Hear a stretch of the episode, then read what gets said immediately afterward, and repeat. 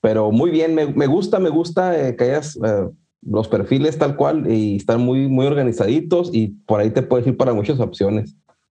Así es. Así es. Seguimos. Sí, claro, claro.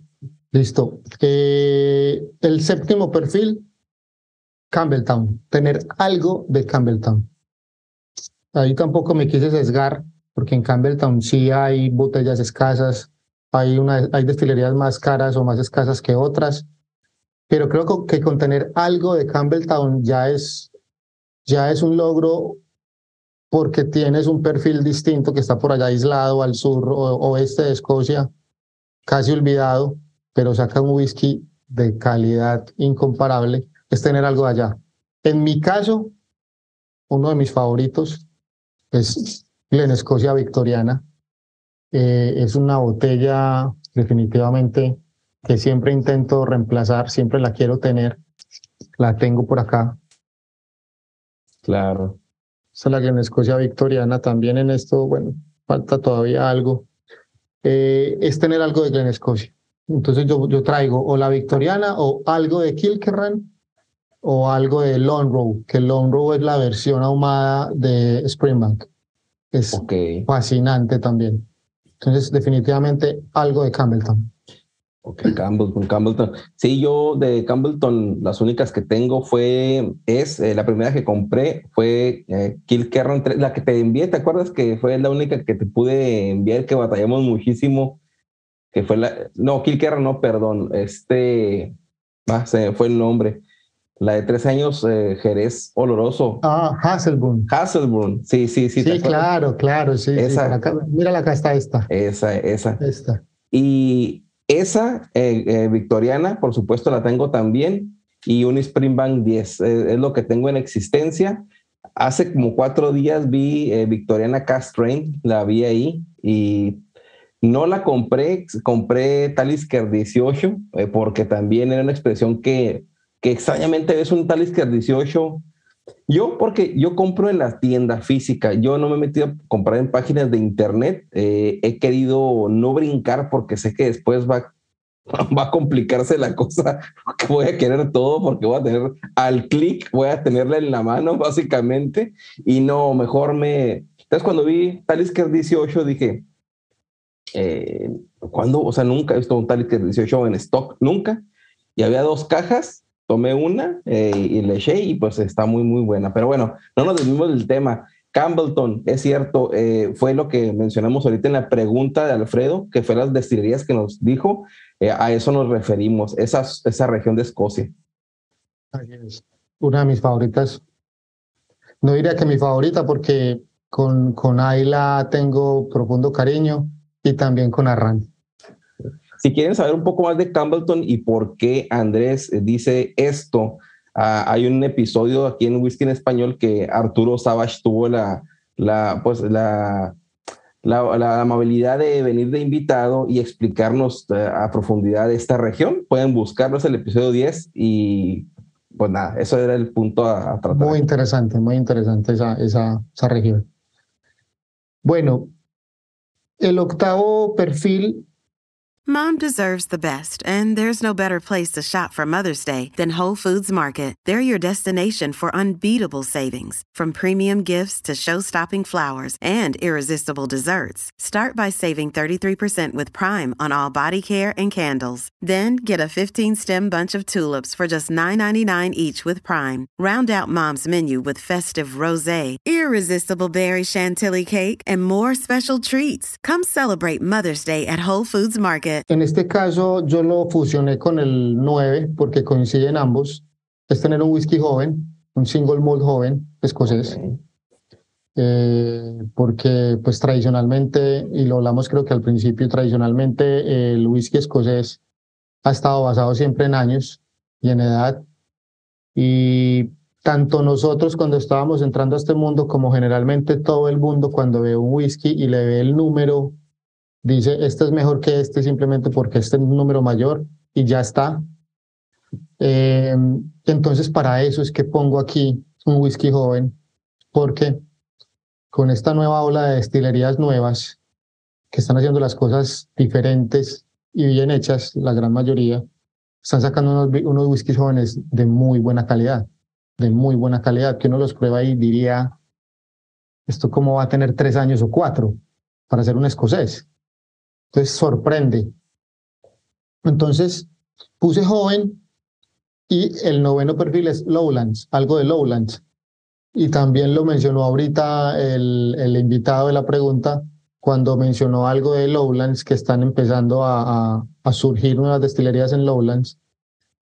Más concretamente hablo, por ejemplo, de Loclea, que es una destilería muy joven de Lowlands. Ok. Eh, nació en el 2018 y apenas están botellando sus primeras producciones.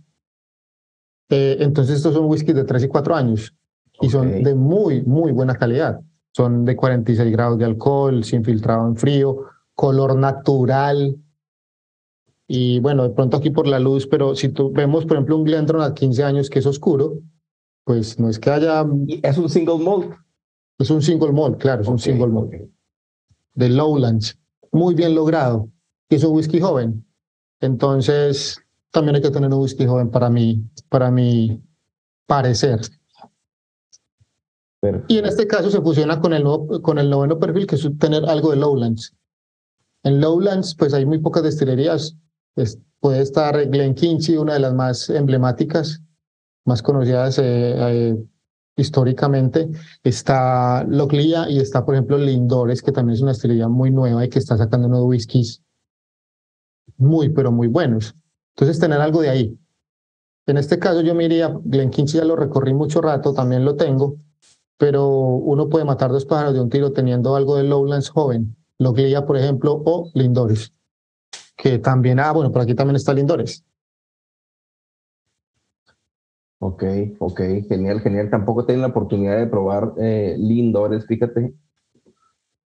Bueno, eh, te lo recomiendo, te lo recomiendo. Y el perfil eh, joven o tener una botella joven, ¿qué es lo que nos va a, tener, bueno, de, lo diferente, eh, ¿por, ¿por, qué sería un perfil a buscar? A ver, primero, para darnos cuenta que la edad no lo es todo, primero. Que puede también satisfacernos en boca, en nariz y en retrogusto un whisky joven. Eso es lo primero, un whisky escocés joven. Y segundo, porque la nota de madera que sentimos en los 10, 12, 15, 18 años, tan acentuada, más en unos que en otra, no va a estar tan presente. Entonces va a estar más presente los sabores de la destilería, el carácter de la destilería, y de pronto el finish, pues o el finish no, el tipo de barrica que se use, que le da sabor en esos cuatro años. Generalmente en la maduración, los primeros dos años de maduración es para desechar o corregir no digamos imperfecciones, sino sabores no deseados en el whisky. Y a partir del segundo año en adelante es donde empieza ya la interacción de verdad o la maduración, la evolución del whisky en la madera. Y es justo ahí donde frenan y embotellan este whisky, donde empieza la evolución. Entonces es, es importante, es muy interesante tener ese perfil en nuestras manos en una botella y no esperar a que evolucione, evolucione y vaya, vaya cayendo el, el perfil de la destilería. Aquí dejan el perfil de la destilería muy vivo, muy dominante, pero también para eso hay que meterle una barrica muy buena, de mucha carga, muy viva, para que, para que aporte algo en ese corto tiempo. Y ese es el ejemplo claro, un single malt de una muy buena barrica, pero muy joven. Eso es lo que, lo que yo recomiendo. Ok, ok, qué excelente explicación. Sí, sí, sí, sí. excelente, Andrés. Y luego a ver, ya me picaste y luego cuál es la siguiente, ya estoy en la expectativa, no sé, no, sé lo que me vas a decir. Oye, todas estas, yo te veo oliendo una copa, oliendo una copa, y yo no me he servido nada, solo tomo agua, entonces creo mm. que sí me voy a servir algo. También estoy tomando agua. Sí, estoy tomando, fíjate que eh, Glenlivet 12 tenía un, un, un, un, ya el fondo de la botella, es muy poquito lo que tengo. Uy, sí. Eh, tenía también mucho tiempo que no me tomaba un Glenlivet 12 y qué, qué rico está en nariz. La verdad me gusta bastante. Manzanita, pera, es muy, muy bueno.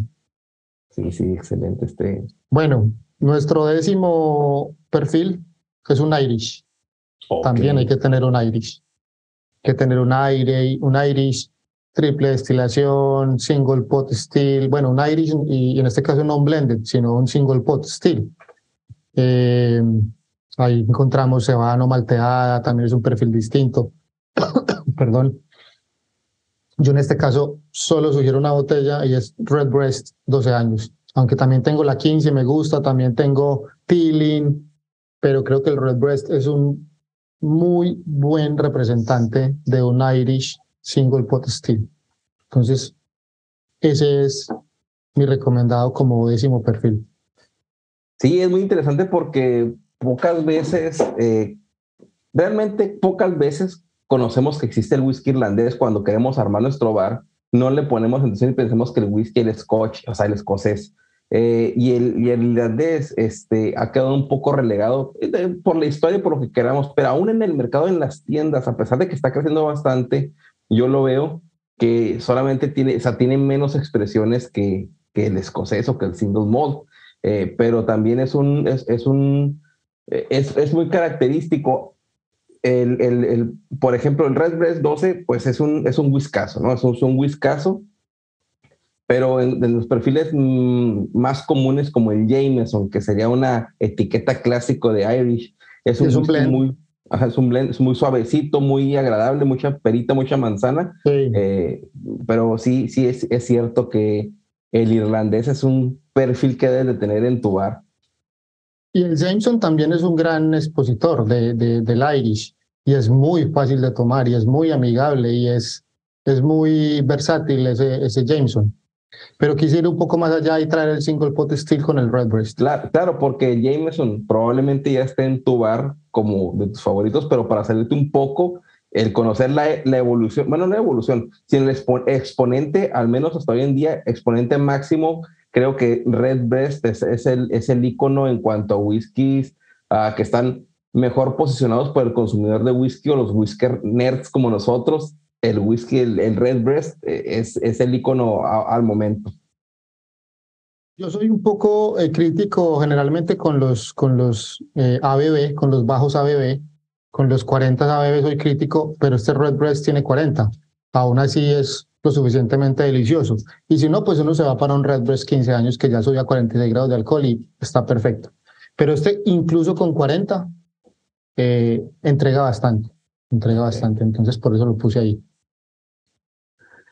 Eh, después, en el perfil onceavo, creo que hay que tener un Kabalan.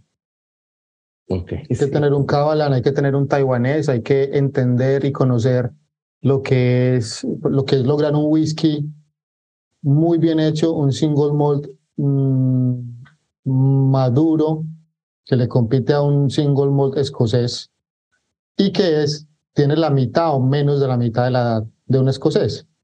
Ahí donde también vamos a entender la, la maduración acelerada por los extremos de temperatura que hay en, en Taiwán. Eh, y que se puede también lograr un muy buen single malt en corta edad con esa, con esa aceleración tan grande que tiene ese, ese clima allá. Entonces, definitivamente un Cabalan. Oye, y, déjame decirte, porque falta otro, pero yo creo que si tú realmente te pones a hacer un, un bar con las situaciones que hemos nombrado, digamos que las consigues todas, el ejemplo, cualquier afición, aunque tú seas un principiante y estás empezando a conocer esto, cualquiera persona que tú digas o que respetes y que llegue a tu bar y que vea la clase de botellas y que tengas este, esta alineación que nos está platicando Andrés y que vea que tienes un Cabalan ahí, que tienes un Red Breast, que tienes algo de Lowlands y de una, una este, sería reciente o joven, y luego que tienes un ahumado, y luego que tienes un full jerez, un ex bourbon, se va a quedar y va a decir, este, este sabe de, sabe de whisky, sabe de lo que está hablando, sabe lo que está tomando, porque si son perfiles muy eh, individuales que puedes conocer la mayoría de los, bueno, los perfiles de whisky, no la mayoría, pero también te da, un, te da la impresión de que conoces de whisky porque son son destilerías únicas, me explico, o sea, de renombre, bien posicionadas, no es una más de promedio, respetando todas las demás, pero sí las que has mencionado, sí te dan un, un, punto de vista cuando alguien entra a tu casa y, ay, este, conoces de whisky. Así es, así es, sí, sí, sí. Pues entonces mira que, mira, mira que yo no he puesto botellas, la botella más cara que he nombrado, ¿cuál puede ser? Eh, voy a mirar rápidamente. De pronto el Glendron al 15. Y 75, 80 dólares máximo. Vale, bueno, es que tú estás en Texas, pero en Texas no puedes salir de ahí. En Florida vale 100 dólares. En Nueva York vale 100 dólares, pero bueno, si quieres nos vamos por ahí, por 80 dólares. Creo que ese es el más caro. O 100 dólares, está bien, o sea, pero no va a más de eso. Entonces, mira que no se trata de tenerlo más, sino unos perfiles muy, muy concretos y que sean representantes de ese perfil, que hay muy buenos a, muy, a un precio muy razonable. ¿Cuál crees que va a ser el, el último o el doceavo perfil? Puedo. Aunque hay dos bonus track, pero ¿cuál crees que será ese? Mira, eh, yo creo que te vas. y tengo dos, pero la primera opción mía es el japonés. Ok, ¿cuál sería el segundo? De la India. Pasó por aquí el de la India. Sí, sí, sí. Ok, ok, a ver, a ver, dime. No, es algo, algún whisky escocés isleño. Ok. Llámese, llámese eh, llámese Sky, llámese Jura o un Highland Park, lo que sea algo de la isla, que no sea Ayla, obviamente, que Ayla es la reina de las Hébridas y es una, una región aparte, algo de las islas. En este caso traje algo que también me ha impactado en los últimos seis, siete, ocho meses y es Legic. Ok. O sea, la destilería de Tobermory, pero la versión ahumada es un whiskazo. Cualquiera. El que se crucen de Legic es un whiskazo y es de la isla, es de la isla de, de, uy, se me acaba de ir la isla. De Mul. De Mul, gracias. Es de ahí, eh, de la destilería de Tobermory. Es excelente. Sí, se escribe Ledaik para los que nos estén escuchando y se pronuncia o se pronuncian, los pronuncian Legic. Eh, fíjate que yo, este, esa fue una sorpresa para mí, eh, ya lo he contado antes, creo que yo compré dos muestras de Tobermory y de Dai. Las compré por comprarlas porque estaban en las muestras de onzas, de las botellitas chiquitas. Y cuando los probé eh, y, sentí el Tobermory, fue el primero, dice, ¿qué es esto? Fue mi destilería favorita del 2022, una de las principales de las tres, creo yo. Tanto así fui.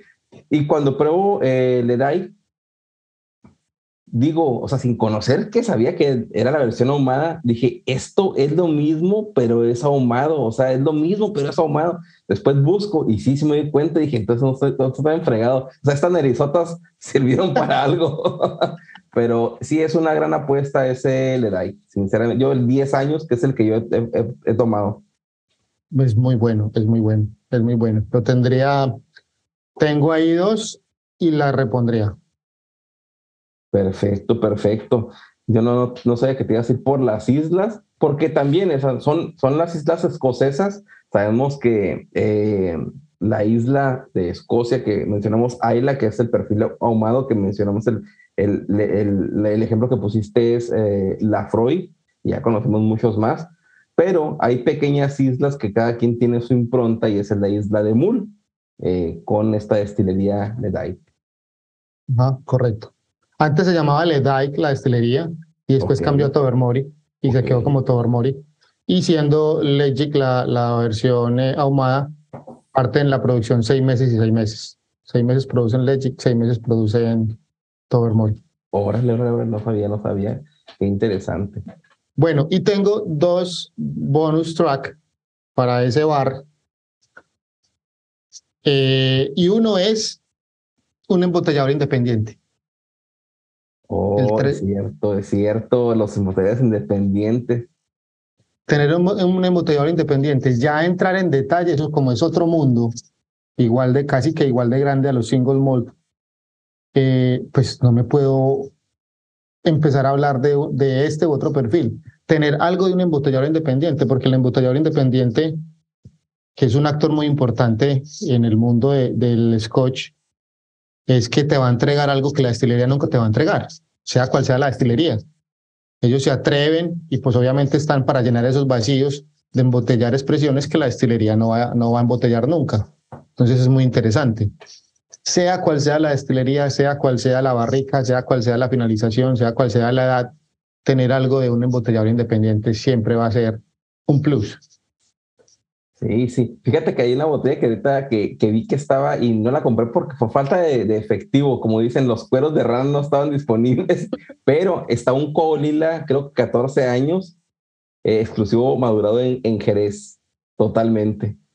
Que es algo que Colila no está en Jerez, me explico, es este exclusivo madurado, debe de ser. Eh, yo, y el ejemplo del nombre de la, del embotellado independiente eh, no son no son destilerías, sino son grupos de personas, ¿verdad? Que, que, hacen una marca y uno de ellos es, Signatory Vintage, que es la que yo conozco aquí, que es la que tengo algunas, tengo otras que se llaman uh, Battle Hill, pero hay muchos nombres de embotelladores independientes que, como dice Andrés, van a la destilería, compran una barrica y ellos lo manejan tal el destilado que te entregan algo que ellos no hacen o que no se atreven a, venderte. Es correcto. El, el embotellador independiente pues compra a granel. Compra a granel o el new make o barricas ya en algún proceso, en cierto proceso de maduración, sea al inicio, sea al final, o incluso casi que listas para embotellar. Okay. Esas que compran listas para embotellar, lo que hacen es como van, compran varias varias lotes, lo que hacen es ir a hacer un single malt de esa destilería, pero hacen experimentos. Aquí compramos este lote de ex Bourbon de, de, de Glenfiddich, y también compramos este lote ex Jerez o este lote, y hacen mezclas raras y lo embotellan a 13 años o a 11 años o a 9 años, o, son cosas distintas. Okay. Cabe también indicar con los embotadores independientes que no todos tienen el permiso para poner el nombre de la destilería en la etiqueta. Muchas destilerías venden sus, sus toneles, su, su, su whisky o sus barricas con un contrato de confidencialidad, confidencialidad donde le dicen al embotellador, por favor, nunca ponga mi nombre de la destilería en la botella. Está prohibido. Haga lo que quiera con mi whisky, pero nunca puede poner el nombre de mi destilería. Hay otras que dicen, sí, por favor, ponga el nombre de mi destilería y le doy permiso o, quiero que aparezca. Entonces, es, es otro mundo y también es muy chévere y hay cosas raras y etiquetas raras y, y, es otro cuento. Es, es muy, muy interesante también. Sí, jamás me pasó por aquí. Te mencioné japonés y, y, este de la India, como siguiendo el patrón que todos llevamos, pero nunca pensé que fueras a, a meter esto que es, es, realmente, yo no, no por, ni por aquí me pasaba, te digo, y es un gran acierto lo que, lo que estás mencionando. Y sí, y el, y el, el indio también, también tengo la oportunidad de tener indios, ex Bourbon 100% deliciosos y también ahumados, pero creo que ese toque exótico ya lo estoy dando con cábala. Sí, sí, sí, sí, Entonces ahí por eso lo, lo decidí dejarlo por fuera y meter mejor al, a las islas. Y este bonus track con embotellado independiente y el segundo bonus track es tener un single malt en alguna finalización extraña o una finalización no convencional, sea ron, sea tequila, sea algún vino fortificado o porto, sauternes, cualquier cosa. Es una finalización distinta. Obviamente sin contar el jerez, que también es una finalización, pero es muy clásico. Entonces es algo que se salga del molde. Esto es que te acabo de mencionar es un buen ejemplo. Entonces tener un, un single mold con una finalización distinta también es interesante. Sí, sí, porque yo al inicio cuando, cuando conocí esto, sí realmente como no no estaba tan inmiscuido y no sabía que era algo recomendable como tú no lo estás haciendo aquí, una recomendación muy buena, es que si es un, el vino, eh, digamos, eh, vino tinto y luego cualquier, cualquier especie de finalizado, incluso hace poco, hace un par de años, el tequila era una finalización totalmente extraña, ¿no? He escuchado unos con mezcal, eh, algunos whiskies argentinos con finalizado en vinos, vinos argentinos de Malbec, eh, coñac. Rioja. Sí, sí, sí, sí, Rioja, española totalmente. Es, un gran acierto esto. No, no, tampoco lo tenía por aquí y también es una, pues acertaste totalmente. Es muy buena recomendación para, para los bares. Bueno, me alegra, me alegra bastante. Me alegra bastante porque sí, se me estaba yendo un poco difícil definirme en tan, poco, en tan pocas botellas eh, el ejercicio. Sin embargo, todo lo que mencioné acá se reduce a 25 botellas. Ok. Todas las que mencioné, absolutamente todos los ejemplos que di, 25 botellas. Bueno, eh, eh, y es un, bueno, es un dato más o menos para cuando te pregunte, cuando tú sientas, eh, ya tendré una colección verdaderamente exitosa, verdaderamente, porque muchas veces podemos tener 17 mm, botellas, 25, 35, y si no le pegamos a estos aspectos principales, que puede haber muchos más o puede reducirlo a menos, pero si vas tú con esta guía, realmente vas a tener un bar realmente completo y diversificado, porque de ahí, no primero vas a tener un ejemplo de cada una, pero después ya te vas al perfil de ex Bourbon y compras otra y ya vas a comparar ese perfil ex Bourbon de una destilería con el perfil ex Bourbon de otra, o cómo cambia esa expresión de ex Bourbon ya con Jerez y te vas, es donde vas creciendo tú junto con las notas, con el aprendizaje, con, pues con lo que vas a experimentar básicamente. Yo creo que básicamente esto es como el menú que hay disponible. Tú pruebas todo eso. Puede que de esos 14 perfiles solo te gusten dos o tres y ya tú sabes que por ahí te vas para comprar tus botellas para disfrutarlas. Pero yo insisto que es importante conocer todo el menú para al final del día poder decir cuál es no lo mejor, porque el whisky sigue siendo muy subjetivo, pero sí lo que, lo que te interesa a ti. Pero hay que conocer lo que no te interesa, no te gusta tanto para poder hacer énfasis en lo que realmente te interesó. Y por último, para terminar esta parte del, del, del, del bar, dejé por fuera a los, a los japoneses, no porque no me gusten, tengo varios japoneses, varios, varios, porque a ver, ellos eh, hasta hace un año empezaron con su legislación seria en cuanto al whisky y pienso que todavía eh, falta por desarrollar mucho ese tipo de, ese tipo no, su legislación, donde cualquier destilería o cualquier persona en Japón puede mandar a destilar a, Escocia, traerlo a su país, ponerle una etiqueta a Japón y decir que es un whisky japonés. Entonces eso me, eso creo que me, me deja debiendo y por eso no lo metí ahí porque todavía le falta como, sí, tiene entre comillas, volverse serios. Sí, pero para allá van, ya para allá van, van, van encarrilados, sin decir que hay whiskies excepcionales y que hay dos destilerías que hacen las cosas bien y que hacen 100% whisky japonés, pero la gran mayoría aquí en el mercado no son 100% japonés y eso todavía como que los tengo ahí, los pruebo, pero no sé, no sé, por algún motivo no los, no los metí ahí.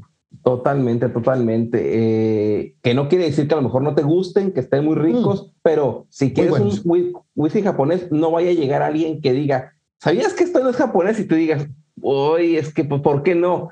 Mejor, este, como, como dice bien este Andrés, eh, esperemos un tiempo más a que, a que esta ley eh, sea un poco más estricta con su producto, pero si tú, tú, si ya tú conoces algún, algún Nika, ah, ya sabes que es 100% japonés, pues ya te puedes ir por ahí. O, alguno, sí, y Vicky, por ejemplo, también. Son pocas las de Mars, eh, las de Nika, las de Suntory, que sabemos que exactamente son japonés tal cual, pero hay infinidad de marcas. Y no aquí yo voy a la tienda y hay como 15 o 20 expresiones. que yo cuando le hago preguntas a un buen amigo que tengo allá en Japón, que es Armando Cornejo, y me dice, no, no, no, no es, o sea, realmente no es, eso lo, lo, venden únicamente fuera de Japón, porque aquí en Japón no se permite porque realmente no es whisky, es otro tipo de cosa, o bien, como tú dices, es, fue destilado en, en, este, en Escocia y únicamente lo trajeron aquí, lo embotellaron y le pegó una etiqueta y tal cual ya es japonés. O lo dejan un mes reposar o alguna cosa, alguna mano de obra que hagan en Japón y ya le puedes poner Entonces, eso me deja un poco decepcionado, pero, pero no, no quiere decir que no me gusta, lo consumo, lo tengo, lo estudio, eh, pero simplemente no clasificó para mi bar ideal de la noche hoy. Sigue otro tema muy interesante, esto es el bar. Eh, quiero, antes, eh, Miguel tiene un dato interesante para nosotros, pero Andrés nos tiene reservada una sorpresa. Para esta parte que no es final, es un complemento muy, muy rico y nos vas contestar algunas preguntas. No me quedo adelantar, pero aquí tenemos a Miguel Cobos con el dato del episodio. Y Miguel, ¿qué nos tienes para, para este episodio de Crónicas? Whisky Escuchas. Llegó la sección más esperada del episodio, el dato curioso. Para este episodio quiero aprovechar la oportunidad de compartir algunas cifras de cómo cerraron en 2022 las ventas del whisky escocés. En general y a grandes rasgos las ventas de Scotch fueron las siguientes. Se exportaron aproximadamente 1.6 billones de botellas en alrededor de 180 países, lo que equivale a un ritmo de embarque de 53 botellas por segundo. Esto es hablando de botellas de 700 mililitros al 40% ABV. En 2021 el dato fue de 44 botellas por segundo, así que muy claro el incremento. Ahora, estas botellas en valor equivaldrían, valor monetario equivaldrían a 6.2 billones de libras esterlinas. Una cifra bastante significativa, ¿no creen? Ya que este monto equivale al 75% del valor de todas las exportaciones de alimentos y bebidas de Escocia. O bien, 25% si nos extendemos al Reino Unido, pero bueno, si lo comparamos al total de exportaciones del Reino Unido en lo general, no limitado a, bebidas y alimentos, este representaría solo el 1.5%. Ah, ¿Cuáles fueron los mercados de mayor consumo? Si enlistamos de acuerdo al valor del líquido, valor monetario, Estados Unidos encabeza la lista con 1.05 billones de libras, seguido de Francia con 488 millones y Singapur en tercero con 316 millones, casi empatado con Taiwán y sus 315 millones. El resto del top 10 encontraríamos a India, China, Panamá, Alemania, Japón y España en ese orden. Si enlistamos de acuerdo al volumen importado, en primer lugar tenemos a India con 219 millones de botellas, Francia nuevamente en segundo con 205 millones y Estados Unidos con 137 millones en tercer lugar, seguidos por Brasil, Japón, Alemania, España, Polonia, México y Sudáfrica, también en ese orden. Con 143 destilerías operando en Escocia, con 22 millones de barricas madurando whisky, y sobre todo con la tendencia actual en el consumo mundial por el espíritu escocés, estos números seguramente continuarán a la alza. Esperemos los precios sean lo único que no. Quería compartir estos datos con ustedes ya que estamos cerrando el primer cuarto de 2023 y más vale ahora antes que pase más tiempo. Espero les hayan parecido interesantes estos números. Hasta la próxima. ¿Qué te parecen esos datos que nos trae Miguel? Muy buena información, son datos concisos, son datos concretos. No, muy bien, me parece interesante. Eso, esas cifras hay que tenerlas en, mente. Claro, eso que, eso que dice que 22 millones de barriles madurando ahorita en bodegas, solamente en Escocia. Falta América, todo lo que mencionaste, Taiwán, Japón, este, India, Irlanda, olvídate, es un mundo y, solo en Escocia setenta y tantos botellas lanzándose por segundo. Ese es un incremento. Todo lo, que hablamos ahorita o lo que hablamos entre pláticas de amigos que se está aumentando, pues ahí están los datos, ¿no? Eh, gran, gran dato, Miguel. Muchas gracias. Sí, gracias, Miguel. Interesante. Bueno, y tú traes un tema eh, que querías también proponer para el episodio. Eh, ¿Qué, por, por, qué este tema? ¿Por qué te interesó ah, de otros muchos?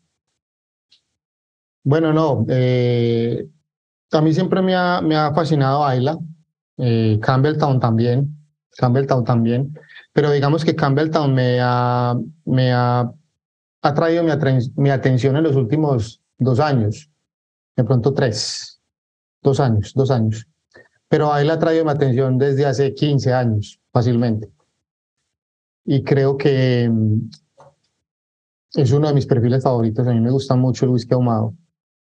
Em, y creo que en el último año he dejado de tomarlo mucho por probar mucho los otros perfiles, este boom de, de nuevas destilerías, pero no me puedo olvidar de, de, de Ayla, que es como mi, mi primer amor después de, de Black Label. Entonces, no, es por, simplemente por eso, es por pasión, por amor, me gusta mucho ese tema. Eh, he reiniciado el estudio de, de Ayla, eh, curiosamente, este mes. Entonces, no, más que todo por eso, no hay ninguna otra razón más allá de esa. Ok, ok, ok. Sí, y, y, y e inclusive muchas expresiones que no son de Ayla, que es el clásico perfil ahumado, como todos lo conocemos, han incorporado expresiones ahumadas a la variedad de ellos para tener un poco de ese mercado o que lo quieran probar, ¿no? Que eso es, también es un dato a rescatar. Pero bueno, ¿qué, qué, qué, qué plática nos querías traer para cerrar el episodio? Sobre Ayla, pero concisamente como qué es lo que, aparte de tu gusto, de que te tiene atrapado por años, ¿qué es esto, este cierre? Sí, no, yo creo que el tema anterior tomó gran parte del tiempo, entonces eh, podemos hablar un poco de Ayla resumido, eh, dar un, de pronto algunos, algunas cifras, datos curiosos, datos que posiblemente no sabíamos y que, uno, que uno no creería. Eh, a ver, Ayla tiene 600 metros cuadrados, 40 de largo por 30 de ancho. No es una superficie muy grande. Hay solo 3.500 habitantes en esa isla. Eh, ¿Tú sabes cuál es la capital de Ayla? Ah, si mal no me equivoco, es Port Ellen. No, te equivocas. La capital es Bowmore. Bowmore, ok. Port Ellen es el asentamiento o el pueblo más habitado, okay. con 900 habitantes. Eh, la capital es, es, es Bowmore. Y se dice que allí fue donde empezó eh, el arte de la destilación en Escocia, que por ahí entró. Mira que está más cerca de Irlanda que tierra firme de Escocia, por ejemplo. Es un dato curioso, que 28 kilómetros está de, Irlanda. Entonces es un viaje muy corto por barco de Irlanda a Ayla. Y se dice que por ahí fue donde los monjes hicieron ese viaje y llegaron hace varios siglos a Ayla a traer el arte de la destilación.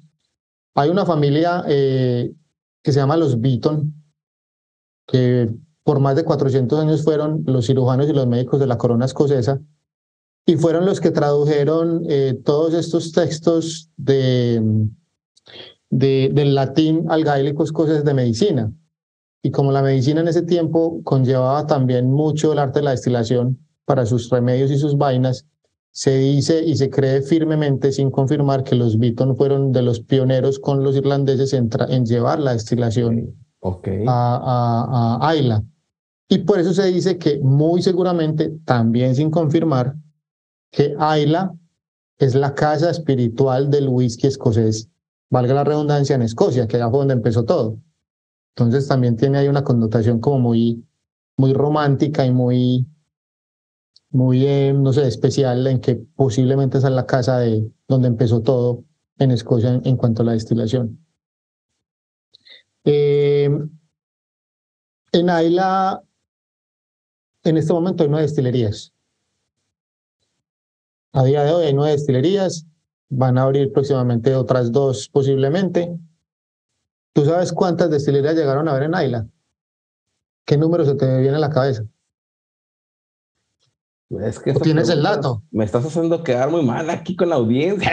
No, no, no perdón. Es que, mira, eso es lo chévere. Era, era, era, nomás, era, nomás, para meter un poco de risa. no, mira, no tengo la más mínima idea, pero si te doy un número, ahorita son nueve, ¿no? Posiblemente once a futuro, pues me da un número que te diré 20, 25. Quita las dos, quita las dos, quita las dos y hablemos de nueve. Nueve. Creo que lo que más se sabe es que obviamente Port Ellen cerró, ¿cierto? Sí. Y Port Ellen va a abrir otra vez eh, dentro de poco. De hecho, Port Ellen fue demolida cuando cerró, que cerró en 1983. Eh, y siguió siendo, y siguió surtiendo de cebada malteada a la Freud, a, a la Gabu, perdón, a la Gabulin, a Kulaila y muchas otras destilerías en tierra firme escocesa y ya otra vez pronto la van a volver a abrir. Mira, llegaron a ver hasta 21 destilerías. 21. Y todas tienen, bueno, todas no, hay, hay unos que tienen eh, historias curiosas, historias, hay destilerías que duraron un año, hay destilerías que duraron 10, 20, 30 años. Y también hay una destilería, por ejemplo, que se llama eh, Armor, Y Armor también hay en, en, en Highlands. Sí, sí, se llamaba como la destilería de Armor, pero no es la misma. Es eh, otra destilería que se construyó al lado de, de, de la Gabulin. Duró 20, 20, 20, años funcionando. La, vendieron las dos, la Gabulin y Armor, y el que las compró las fusionó y Armor desapareció. Pero hubo una destilería de Armor que también se llamaba igualita como la de, como la de Highlands y, y desapareció, solo funcionó 20 años. Y hay otra muy, muy curiosa que se llamó Malt Mill o Malt Mill. Sí, sí, sí, sí, sí.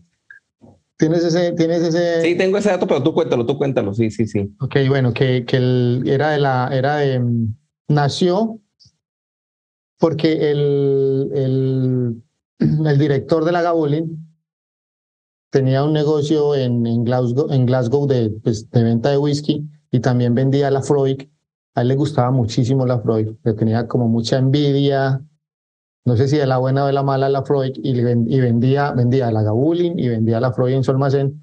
Y un día la Freud le quitó la representación, usted no vende más mi whisky, él le dio muchísima rabia e intentó, eh, intentó no, montó una destilería intentando eh, copiar a la Freud y, sacaron un whisky igualito a la Freud. Hizo una mini, un mini la Freud dentro de la Gabulin, lo bautizó Malt Mill, era una destilería aparte, pero dentro de la Gabulin, pues como en un lotecito al lado, al lado. Y el hombre le daba y le daba y le daba y eso no le, salía, le salía un whisky distinto y no, dar con, no lograba dar con el perfil y hacía ensayos y se dice por ahí que se gastaba en un día, la turba que se gastaba la Gabulin en una semana, eso era intentando meterle por todo lado y nunca, nunca, nunca le dio. Y la destilería al fin a los, a los 15, 20 30 años, eh, ese dato lo, se me escapa. Sí, sí, sí, sí. No, no, no, no, de hecho, no, no, no, no, no, no, no, no, no. Hasta 1960 funcionó. No, no, no, no, no duró 20 o 30. Fracasó en el intento de, de copiar a la Freud pero siguió funcionando y hasta 1960, si no estoy mal. Por ahí puede haber una, dos o tres botellas de Molmilk y eso son joyas que están por ahí perdidas. Sí, yo, yo hice una pregunta, no recuerdo a quién, y me dice, pues que ya, ya ahí no hay ni vestigios, ¿no? O sea, realmente fue demolido eso, pero sí está ese antecedente que en un momento eh, el gerente de, de la Gabulin quiso tener, obtener su propio perfil de la Freud porque era distinto e icónico y que jamás pudo replicarlo, ¿no? No sé si murió en el intento, como dice la frase, pero no, la destilería al menos sí murió en el intento de no poder replicar ese, ese perfil de la Freud. Y ese personaje se llamaba Peter Mackey. Peter Mackey. Y curiosamente, y curiosamente, él fue el que siempre luchó, no sé si sabías esto, por la ley de los tres, de mínimo los tres años. No sabía. los tres años de maduración. Yo sabía que era de los Maquis, de los que tienen eh, White Horse, creo que, que fue la del grupo, pero no sabía que él había luchado por el, que, es, que el whisky tuviera tres años como para... Él fue el que siempre dijo que pusieran esa norma. Él murió a, los, 1924 de un cáncer y a los nueve años, a 1933, logró que la ley dijera, ok, a partir de hoy, mínimo tres años para que se pueda llamar escocés. Entonces, no, esto entre muchas más cosas eh, que tiene la, la AILA, y doy el último dato si quieres, que son los, son, son líderes en, en producción de energía undimotriz. Ok. Que se produce con las olas, porque ese, ese, esos vientos del Atlántico Norte le pegan ahí muy duro a la parte oeste y tienen una planta, de las primeras plantas en el mundo de energía undimotriz. Entonces, son datos curiosos que, que hay ahí de la isla. Eh, esa isla tiene mucha, mucha historia y, a mí me fascina. Claro, claro, claro. Oye, no, pues me, me, sorprendiste una vez más con estos datos eh, muy ilustrativos, aparte de hablarlo de siempre de Ayla, la destilería, la turba, y, pero son otros datos que te enriquecen un poco más y que te hace que te haga, te dé más interés, ¿no? Fuera de, de no fuera de las botellas, porque todo va a la, cuestión cultural del whisky, pero son datos extra muy padres que hace que despierte la curiosidad por, por una pequeña región que da tanto de qué hablar, ¿no? Correcto. Y agregándole el dato a los datos que dio estadísticos ahorita a nuestro amigo, Eh, Ayla representa el 25% de las exportaciones del whisky en Escocia, tomando en cuenta también a 40 BB, son 25 millones de litros al año que exporta Ayla, le aporta el 25% a, a esas exportaciones de Escocia, que no son menores. Interesantísimo, interesantísimo. Oye, no, pues qué, gran cierre de episodio. Eh, genial, genial. Me gustó muchísimo, Andrés. Eh, yo únicamente, eh, pues quiero darte las gracias por, por haber participado en este episodio de Crónicas de Whisky en Español. También, también, tremendamente agradecido y espero que, y volviendo a retomar aquí una dualidad frente a micrófonos y cámaras, me, me, gustó muchísimo pues, el, volver, el volverte a ver y platicar contigo. Sí, sí, hace rato no nos veíamos. No, muchas gracias me divertí mucho. Es que cuando uno habla así entre amigos de temas que nos apasionan, es, es muy chévere. Y de verdad que me divertí mucho. eh, se acuerda uno de cosas, se acuerda uno de temas.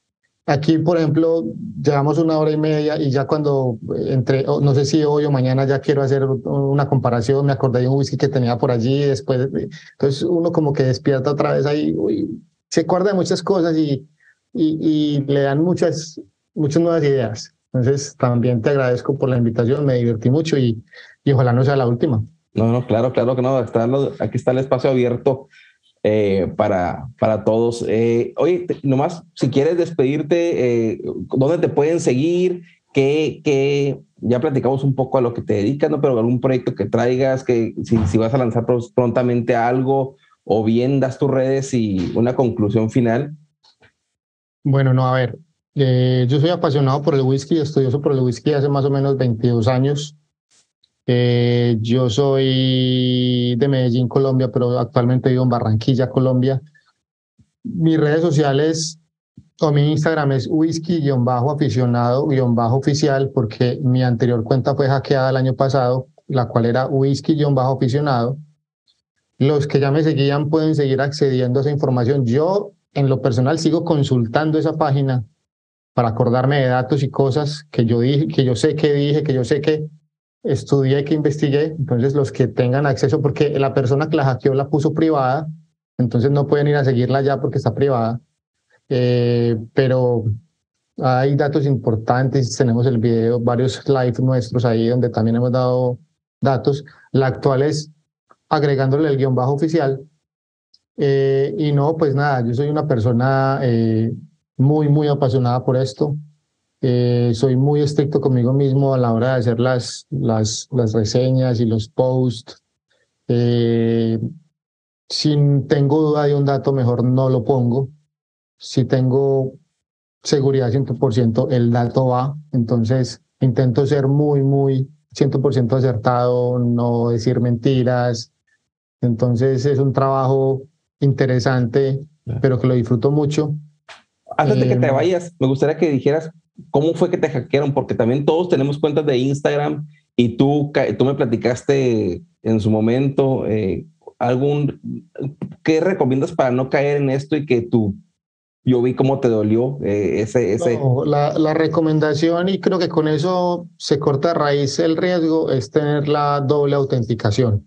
Ok. Es tener la doble autenticación. Hay una, hay, puede haber una aplicación que tú tienes ahí como si fuera una clave dinámica de seis dígitos, que cada vez que tú recurres a la aplicación te, te arroja unos seis dígitos distintos, no, es una, no son seis dígitos fijos.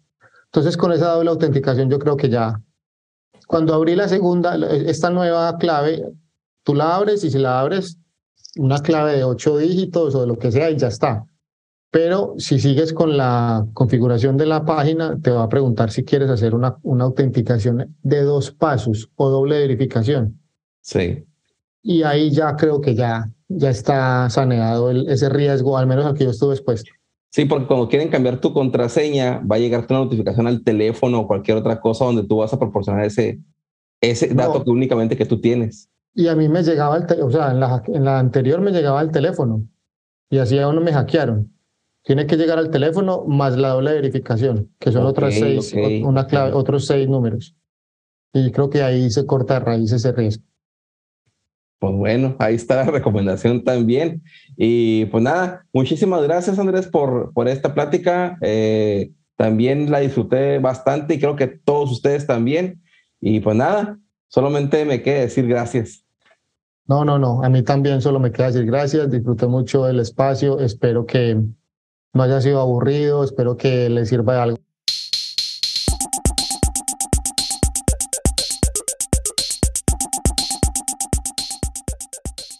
Si deseas participar en Crónicas, manda un mensaje a la cuenta de Whisky en Español en Instagram.